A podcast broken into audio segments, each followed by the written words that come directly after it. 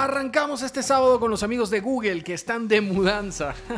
Google anda de cambio en cambio y junto con los cambios en su core que tienen aterrados a todos los que hacemos o dependemos del SEO, también se viene un conjunto de cambios en las nuevas funcionalidades que va a ofrecer, sobre todo para el kit de Google Ads, ¿no? Para el kit publicitario. Entre ellas se viene una serie de novedades que están orientadas a impulsar las estrategias de las tiendas en línea. Estas nuevas tecnologías de Google, aún sin especificar del todo cuándo van a salir a la luz, prometen que permitirán promocionar programas de fidelización entre clientes potenciales cuando compren a través de Google. Así también los programas de fidelización pues, se convertirán en una herramienta para construir una relación muy valiosa con los clientes. Esto tiene mucho sentido de cara al incremento masivo en los costos de adquisición. Fíjense que todo el mundo se está dando cuenta, ¿no? Inclusive Google apuesta por la retención de los clientes más que por la captación. Estos, estas nuevas funcionalidades serán eh, parte del kit de Google Ads. También vendrá una serie de funciones para apoyo a los objetivos de venta de las tiendas que servirán para optimizar las campañas que se van a generar por Google Ads en función a eh, objetivos de comercio físico, aparte de las visitas a las tiendas y las acciones locales. Creemos que por aquí a lo mejor Google lo que está apuntando es un poco a SEO local, ¿no? Ayudar un poco a que puedas hacer campañas que te permitan tener marcadores o píxeles de conversión sobre SEO local. Por último, también vendrá eh, una serie de ayudas para maximizar el impacto de las campañas a ráfaga durante periodos de tiempo concretos para ayudarte a alcanzar los objetivos de tus tiendas durante momentos claves de la temporada. Esto en México con las temporalidades es increíblemente importante. Nuevas estadísticas y nuevas explicaciones también se añadirán a Google Ads, por ejemplo, información sobre los consumidores, tu público, tu subasta, tu sistema de subasta o cómo funciona el sistema de subasta que estás utilizando para que entiendas con más claridad cuáles son los factores que impulsan el rendimiento de las campañas por Google Ads, de manera de que pues sea más transparente todo este tema de comprarles publicidad. Por último, eh, van a establecer un sistema de score, de puntuación y de recomendaciones para darte pistas sobre cómo puedes mejorar las campañas por Google Ads. Bastante completo, ¿no? Lo que están, por lo menos en principio prometiendo los amigos de Google. Vamos a ver si lo cumplen. De Google saltamos a Perú, que para sorpresa de muchos lidera la lista de crecimiento en e-commerce en nuestra región. Ha estado calladito Perú, ¿ah? pero calladito ha ido creciendo increíblemente, con un 87% de participación comercial en la región latinoamericana Perú lidera la lista de crecimiento y desarrollo del comercio electrónico según los datos presentados por Euromonitor Internacional en su más reciente estudio, posicionándose por delante de Brasil con un 61 y Colombia con un 53. Esto tiene un claro porqué. Este impulso en Perú fue a raíz de la llegada del COVID-19 debido a las restricciones y medidas del confinamiento y lo cierto es que la tendencia del e-commerce llegó para quedarse. El estudio destaca la importancia de los vendedores digitales como un pilar fundamental dentro de la economía de la región de Latinoamérica, puesto que se viene desempeñando una labor relevante gracias a sus capacidades comerciales y a su constante innovación. Aquí vamos a detenernos un momento para entender bien la magnitud de lo que representa esto y para comprender un poco en perspectiva, ¿no? Cómo este crecimiento en Perú pues se puede marcar dentro del crecimiento natural que ha estado llevando la región, Latinoamérica.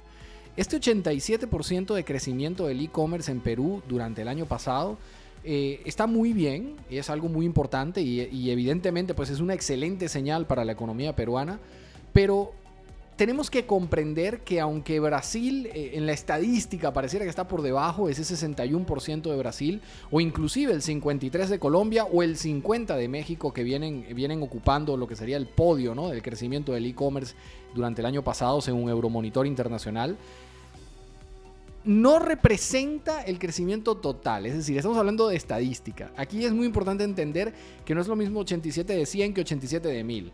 Ese 87% de crecimiento en Perú es de un mercado que todavía no tiene eh, una capacidad económica y una capacidad poblacional de consumo como la que puede llegar a tener el mercado brasileño o como la que tiene el mercado mexicano. ¿no? Ese 50% de incremento en México y ese 61% de incremento en Brasil es impresionante, si cabe aún más. Y evidentemente, pues aunque Perú ha crecido un 87%, sigue siendo uno de los mercados pequeños dentro de lo que cabe en la región a nivel de e-commerce. Eh, Brasil y México, por, por, el contrario, son dos de los más grandes. Y en México llama mucho la atención de que ya llevamos casi cinco años consecutivos donde México el e-commerce ha crecido más de la mitad, más del 50%.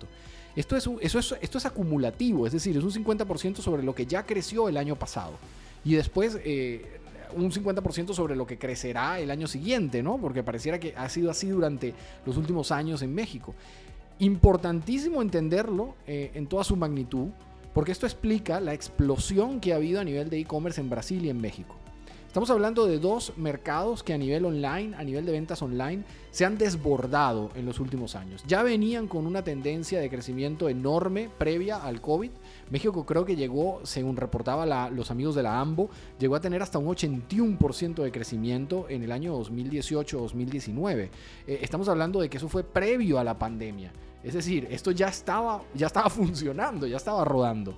Y yo creo que es una, una forma muy, muy eficiente de darnos cuenta de que el e-commerce está aquí, es una realidad e inclusive en Latinoamérica, en nuestras regiones, que quizás pues el acceso a la tecnología es un poco más complejo que en Europa o en Estados Unidos, el e-commerce ya es eh, algo completamente normal y no solamente es deseable por las empresas, sino que ya pudiésemos decir que es necesario para que una marca eh, se mantenga viva y prospere, ¿no?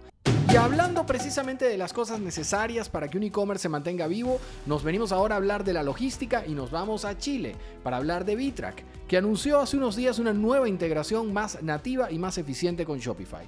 Felipe Porter, el vicepresidente de ventas, eh, VP of Sales de Bitrack, anunció que gracias a esta integración las pequeñas, medianas o inclusive grandes empresas conectarán dos de los procesos más importantes para que el e-commerce funcione exitosamente, la gestión de la tienda online y el seguimiento de la última milla. Esta integración con Shopify permitirá la comunicación entre los servicios de Last Mile de B-Track y los servicios que ofrece Shopify de manera nativa, pues eh, la gestión de tu tienda, ¿no? de tu e-commerce. Y esto eh, lo hará permitiendo la creación y actualización automática de órdenes y despachos en ambos sistemas con información en tiempo real. Y hablando precisamente también de logística, nos vamos con la primera recomendación de este fin de semana. Un artículo que sale hoy en el blog de Shopify en español titulado Cómo hacer logística inversa en México, guía de paquetería para tu e-commerce. Este texto viene bajo la firma de Marina Sato y les ofrecerá todos los detalles para que pongan a punto sus tiendas en línea en México. Y ya que estamos hablando de artículos excelentes, les dejamos también otra recomendación, la de leer y guardarse como oro en paño un texto titulado Cómo construir una estrategia de marca para tu e-commerce, que viene bajo la firma de Ricardo Botín. Este texto les ayudará inmensamente a crear su propia marca personal. Cerramos estas recomendaciones recordándoles que la próxima semana, el 8 de junio, tendremos el Shopify Meetup en Palermo, en Buenos Aires, así que no se lo pierdan. Dicho todo esto, cerramos la rueda y les deseamos un muy feliz fin de semana. Muchas gracias por acompañarnos en Masters del e-commerce. Los esperamos en el próximo episodio y les recordamos que si desean conocer más información sobre el mundo del emprendimiento online y del e-commerce, pues pueden visitar el blog de Shopify en español. Y si ya están listos para lanzarse a emprender online, pues qué mejor que hacerlo de la mano de Shopify y disfrutar de 14 días de prueba gratis sin necesidad de introducir ni sus datos bancarios ni su tarjeta de crédito. Les dejamos el enlace a la prueba gratis aquí en la descripción de este episodio. Hasta la próxima.